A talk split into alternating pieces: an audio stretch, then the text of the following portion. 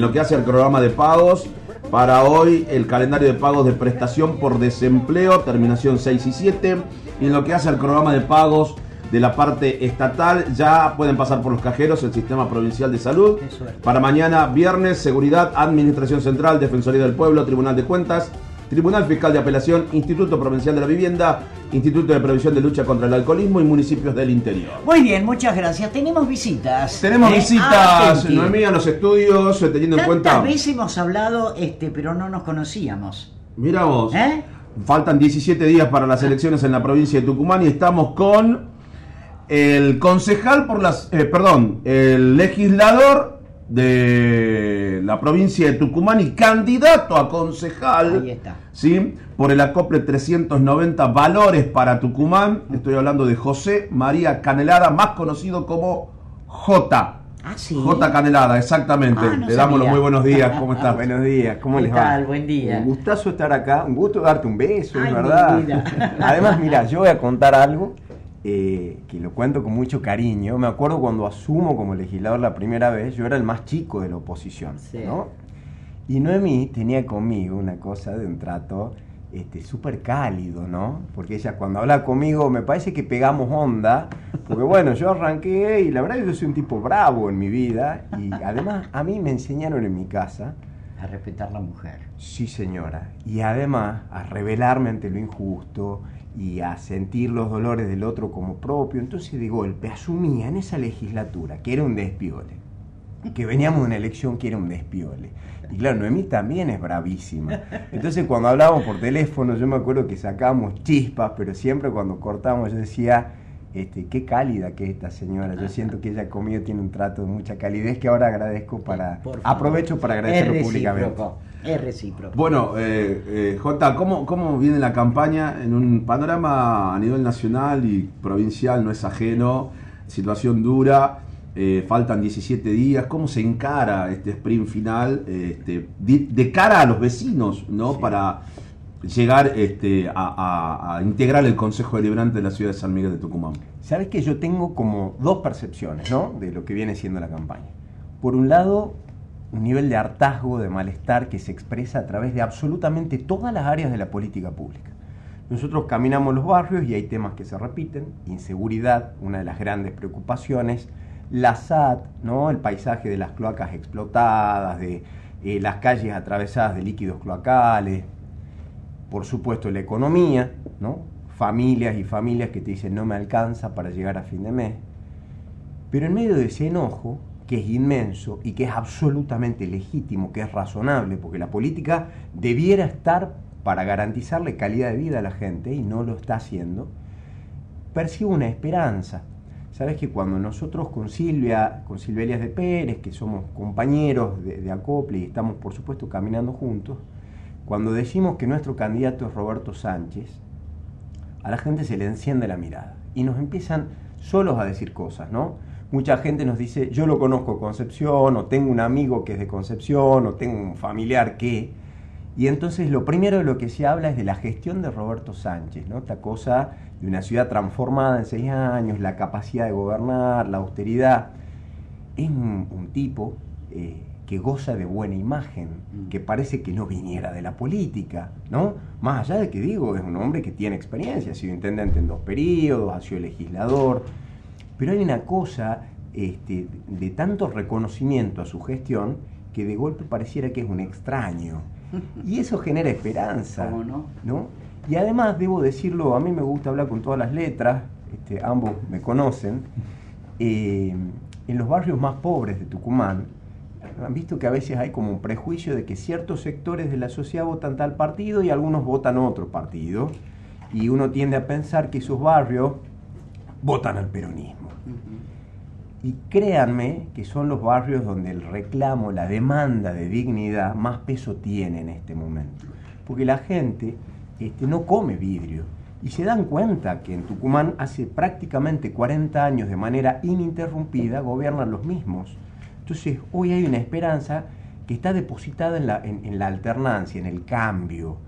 Y hoy ese cambio lo representa Roberto Sánchez. Entonces, volviendo al inicio de lo que me preguntaba, las dos cosas, profundo hartazgo, cansancio, decepción y esperanza, puesta en el 14 de mayo, que yo también les digo con sinceridad, los obsesivos somos, somos pesimistas por naturaleza. ¿Tachás el almanaque? Ah, sí, como preso además. No, no, porque por lo menos en nuestra función, digo, como periodista también, digo, uno quiere también tener tener ya el diario del lunes, ¿no? De decir, bueno, a ver quiénes son, quiénes están, ¿sí? Cómo se conforma el Consejo Deliberante, ¿sí? Es la ansiedad que, que la viven así Y cómo ustedes. cumplen de acuerdo a lo que hayan prometido Totalmente, en campaña, también, ¿no? también. Absolutamente. Mira, hace muy poquito hemos estado con, con- con un grupo de jóvenes que nos han hecho una propuesta eh, de reforestación de la provincia y asumimos compromisos individuales los candidatos. Para ahora, para hasta el 14 de mayo, de plantar cierta cantidad de árboles y luego para la gestión, de tener una agenda donde la cuestión ambiental eh, tenga espacio, tenga un espacio y sea relevante. Pero cuando charlábamos con estos jóvenes, eh, me encantó una parte de esta conversación, especialmente porque me decían, y nosotros vamos a monitorear, vamos a hacer un seguimiento. Porque las buenas ideas, las propuestas de campaña, Mm. de nada sirven si luego eh, los tucumanos no ejercen ciudadanía. Tal cual. El control, el más importante del sistema democrático, es el de los ciudadanos, ¿no? Eh, por todas las vías, leyendo las noticias, informándose, yendo a las redes sociales y exigiendo, demandando. Nosotros ya hemos visto, conocemos en la Argentina lo que pasa cuando el pueblo se harta, ¿no? Y cuando controla. Nosotros hemos visto políticos que no podían entrar a un bar a tomar un café porque la gente los sacaba y los abuchaba. Lo seguimos viendo, lo seguimos viendo. Yo siempre digo, yo me siento agradecido y me siento un privilegiado porque sigo yendo a la misma placita a entrenar, reconozco que estoy cada vez más vago porque la campaña me tiene fundido, sigo yendo al súper a hacer las compras, camino por el centro y recibo gestos de cariño, de mucho respeto, ideas, a veces también preguntas de ¿y por qué tal cosa no? ¿Y por qué al final no se aprobó ficha limpia? Bueno, porque el oficialismo tiene mayoría, porque 49 son 36, pero digo, la posibilidad de dialogar y de transitar en paz, Tranquilo. con Claro. respeto. No porque yo sea excepcional, pero porque creo que la coherencia es central en todos los ámbitos de la vida, pero especialmente en la vida pública. Así que me encanta, Noemí, lo que estás diciendo. Yo los invito a los tucumanos a eso, ¿no? A que nos miren con lupa, con lupa, porque son nuestras acciones las que hablan por nosotros y no nuestras palabras. ¿Quién te acompaña en este acople 390 Valores para Tucumán? Juntos, ¿cómo es el eslogan que tienen ustedes? Juntos somos más. Eh, juntos somos mejores. Somos ¿no? mejores. ¿no? Todos utilizan el mejor, mejor esto, mejor aquello. Están todos Bueno, esa ha, sido, mejor. esa ha sido una idea de Roberto y me parece que de alguna manera está orientada a esto de que, bueno, durante mucho tiempo se discutió si, si teníamos que ir todos juntos, si se ponían de acuerdo Roberto y Germán, que finalmente fue un acuerdo que vino a dar respuesta a una demanda de la sociedad, ¿no? Mucha gente con toda la razón nos decía, oigan, si ustedes van separados no le pueden ganar al oficialismo. Bueno, vamos juntos para ganarle al oficialismo, para transformar 40 años de desidia en un futuro de esperanza. ¿Manejan encuestas? Sí, la verdad que sí. Y mira, charlaba... ¿Sabes por qué te pregunto? Sí. Porque hay mucha gente. Acá este, en Radio Dinámica esto es una caja de resonancia de lo que vive la sociedad. Y me cuentan los vecinos que andan los punteros distribuyendo dinero. Entonces yo digo, y con Rodrigo lo hablamos, este, recíbalo, pero a la hora de ir al cuarto oscuro, este, sea digno. Y acá, una vez que pasen las elecciones, es gane, en el caso que gane el oficialismo, a mí me llenan de mensajes. Entonces, que la gente de una vez por todas se haga responsable de lo que está haciendo. Porque los medios estamos para informar, para entretener, para acompañar, para orientar. De pronto acá con Rodrigo nos jugamos un poco más. Tan es así que ayer me decían, hoy señora, usted no se calla nada. Bueno, porque uno es parte de la sociedad.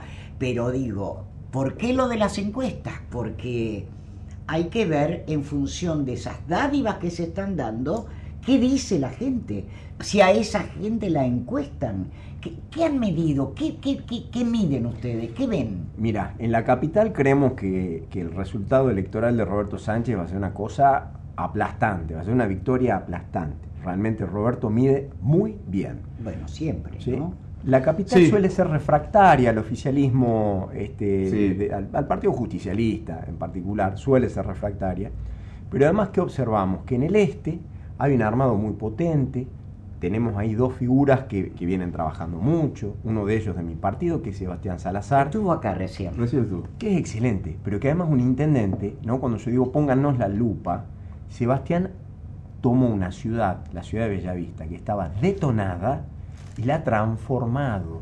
Y no solo la ha embellecido y ha generado obra pública, sino que ha generado trabajo, ha trabajado con los jóvenes, con las mujeres, con los adultos mayores, ha llevado carreras universitarias a una ciudad que hoy es ciudad y que antes parecía un pueblo abandonado. Y luego en el oeste tenemos una gran fortaleza, por un lado con Mariano Campero, Pablo Maquiarola, todo ese equipo, Concepción, donde Roberto es un hombre fuerte, pero también hoy lo es Cacano Molinuevo, y nosotros sabemos que en el oeste ambas intendencias van a irradiar y le van a dar una potencia electoral a Roberto Sánchez que no le hemos tenido en otras elecciones. Entonces hay un Juntos por el Cambio que tiene mucho más volumen, que además tiene mucha más dirigencia, hay equipo.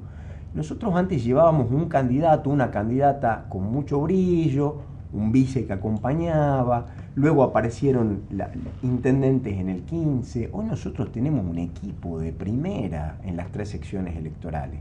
Y yo creo, porque es buenísima la pregunta que me hacías Noemí, eh, nosotros lo que percibimos, hay un término que usaba uno de los chicos de, mi equipo hace unos días, me decía, che, yo tengo la sensación de que acaba de haber un sanchazo.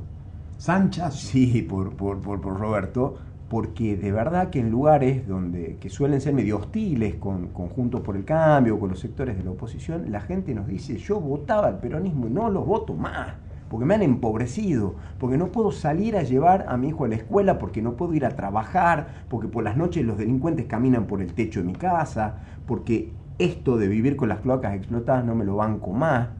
Entonces yo qué sensación tengo?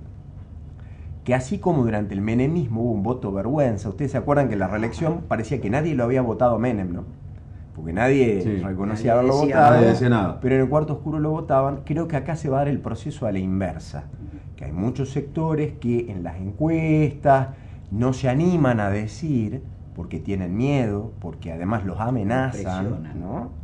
Eh, empleados públicos, la docencia. Chicos, yo nunca me olvido eh, que el ministro de Educación, que fue candidato en, la elección pasada, creo que fue el primer ministro de Educación que presentándose como candidato a legislador no fue electo. La comunidad educativa no lo quiere porque es un hombre lejano. Y ahora le piden la renuncia. Le piden la renuncia. A pocos días, este, claro, y ahora a pocos días de las elecciones este, le hacen un paro uno de los gremios más fuertes, martes y miércoles. 2 y 3 de mayo. Exactamente. Pero ¿por qué yo lo traigo a colación? Porque probablemente a mí me llegó hace algunas semanas una suerte de encuesta, porque los docentes me mandan cosas, pues nosotros hemos trabajado mucho con ellos, somos autores de la ley de titularización que recién hemos conseguido que la numere el gobierno. Eh, nos cuentan cómo los persiguen, cómo les piden, que tienen que armar reuniones, que tienen que fiscalizar. Lo mismo hicieron en, la elección del 19.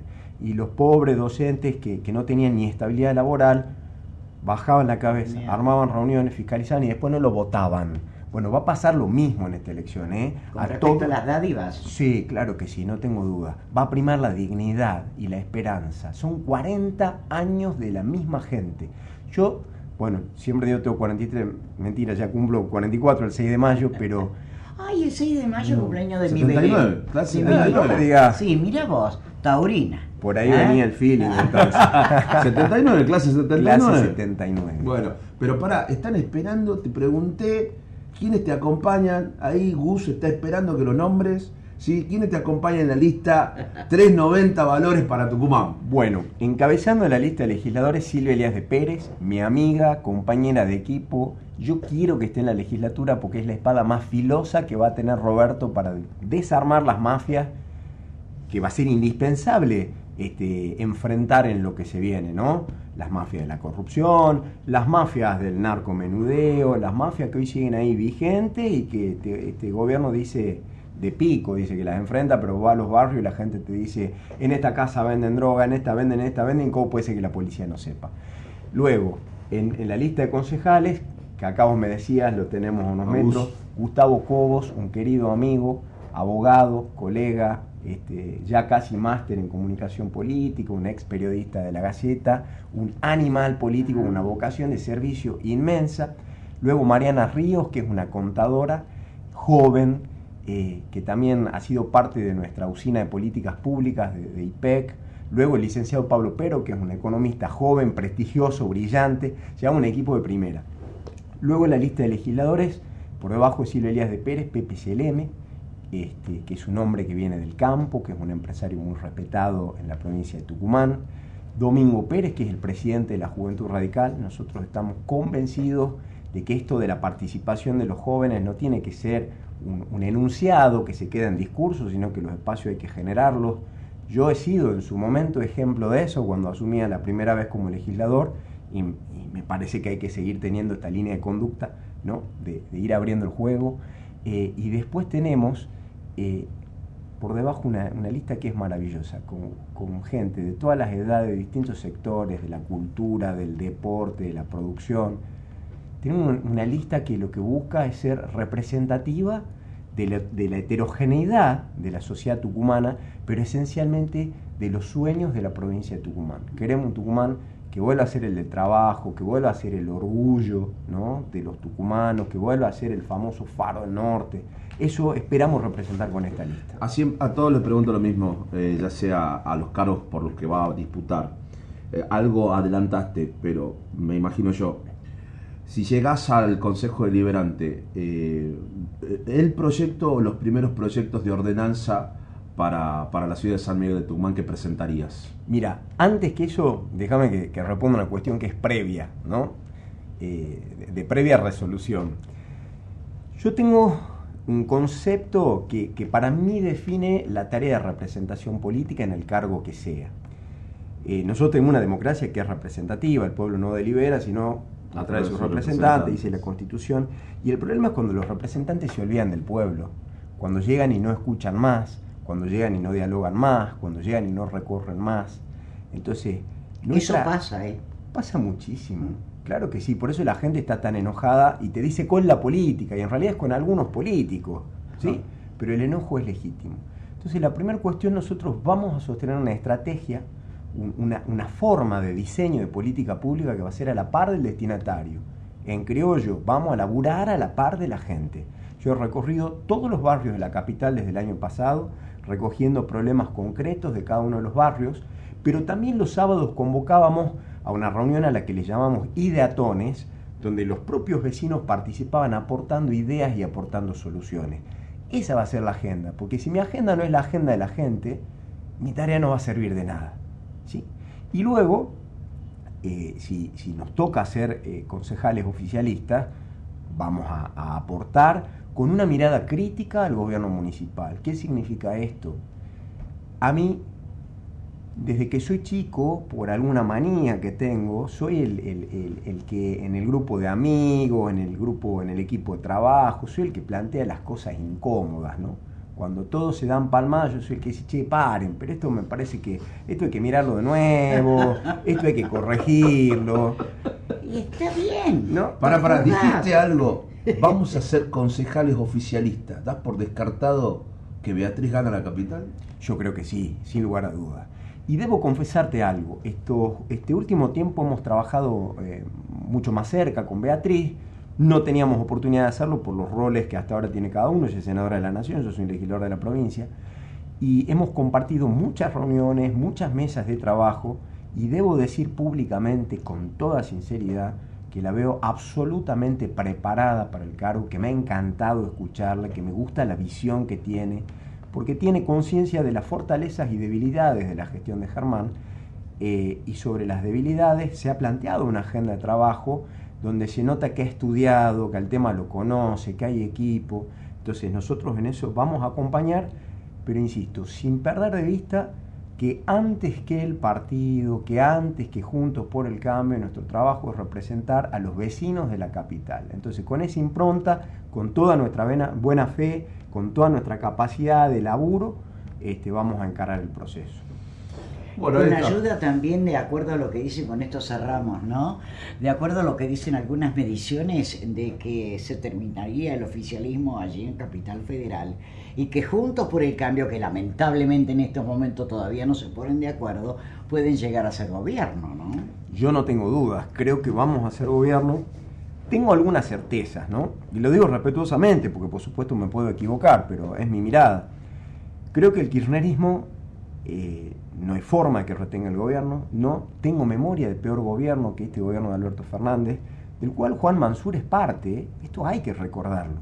Mansur se fue, se lo llevaban como el salvador al gobierno nacional, este, asume con una inflación anual, anual del 50% y devuelve el país con más del 100% de inflación, vuelve por la puerta chiquita a Tucumán para violar la constitución, intentar conservar algún privilegio yendo de candidato de vice del señor al que, con el que un, par de años antes este, se ofrecían ofladores por donde no les da el sol, digamos, ¿no? Esto es el oficialismo de Tucumán. Entonces creo que el kirchnerismo pierde.